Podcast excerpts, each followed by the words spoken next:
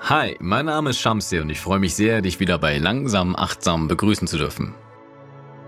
Nach all den Jahren der Meditation habe ich es noch immer nicht geschafft, auch am Wochenende regelmäßig zu meditieren. Während ich unter der Woche immer morgens nach dem Aufstehen meditiere und damit meine Morgenroutine beginne, ist es am Wochenende so, als ob da ein Schalter umgelegt wird und meine Motivation mit dem Wachwerden am Samstagmorgen urplötzlich erlischt.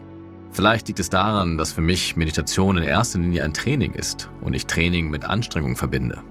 Wenn Achtsamkeit ausschließlich durch Meditation trainierbar wäre, dann hätte ich jetzt ein Problem. Kein großes, denn unter der Woche meditiere ich ja trotzdem regelmäßig.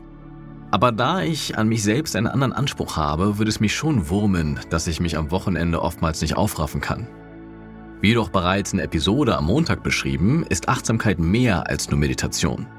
Achtsamkeit ist eine Haltung und die kann ich einerseits durch Meditation trainieren, was der sogenannten formalen Praxis entspricht, und andererseits durch jede weitere bewusst und fokussiert ausgeführte Tätigkeit, was der sogenannten informellen Praxis entspricht.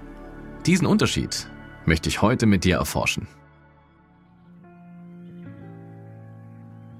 Zur formalen Praxis der Achtsamkeit gehören die klassischen Meditationsarten wie zum Beispiel Atemmeditation, Bodyscan oder offenes Gewahrsein.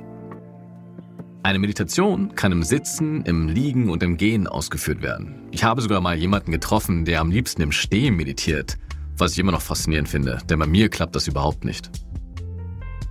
Wenn man die formale Praxis der Achtsamkeit säkular betrachtet, dann gibt es auch keine rituellen Haltungen, die man folgen muss.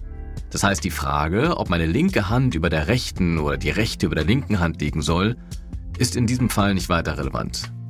Ich muss auch nicht auf einem Meditationskissen sitzen. Ein normaler Stuhl tut es auch, wobei eine aufrechte Körperhaltung empfohlen wird, damit der Atem frei fließen kann. Man kann also festhalten, dass die formale Praxis wie der Gang ins Fitnessstudio ist, von dem ich am Dienstag gesprochen habe.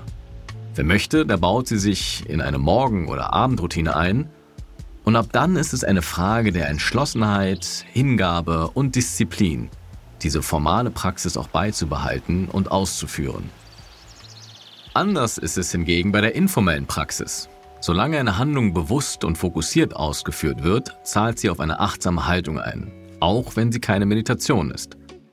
Das öffnet Tür und Tor für verschiedene alltägliche Handlungen, wie zum Beispiel achtsames Geschirrspülen, achtsames Zähneputzen oder achtsames Duschen. Der Scheinwerfer der Aufmerksamkeit richtet sich in diesem Fall auf die jeweilige Tätigkeit. Wenn ich Geschirr spüle, dann spüre ich die Temperatur des Wassers, das Gewicht des Geschirrs, die Konsistenz des Schaumes und so weiter. Vielleicht finde ich auch einen Moment der Freude, wenn ich mich der Tätigkeit mit voller Aufmerksamkeit hingebe. Und wenn der Geist auf Wanderschaft geht, gilt es analog zur formalen Praxis, dies zu bemerken und die Aufmerksamkeit wieder auf die konkrete Tätigkeit zu lenken. Dieses Wissen um die informelle Achtsamkeitspraxis ist enorm hilfreich, um mein schlechtes Gewissen am Wochenende zu beruhigen. Da ich es offenbar nur unregelmäßig schaffe, mich am Wochenende der formalen Praxis zu widmen, habe ich es mir quasi als Plan B zur Gewohnheit gemacht, als eine Art Ausgleich zumindest eine alltägliche Handlung bewusst und achtsam durchzuführen. Vielleicht ist diese Unterscheidung zwischen formaler und informeller Praxis auch für dich hilfreich, um deine eigene Achtsamkeitspraxis kreativ zu erweitern. In diesem Sinne wünsche ich dir viel Spaß beim spielerischen Nachdenken und auch bei der nächsten Tätigkeit, der du dich achtsam widmen wirst.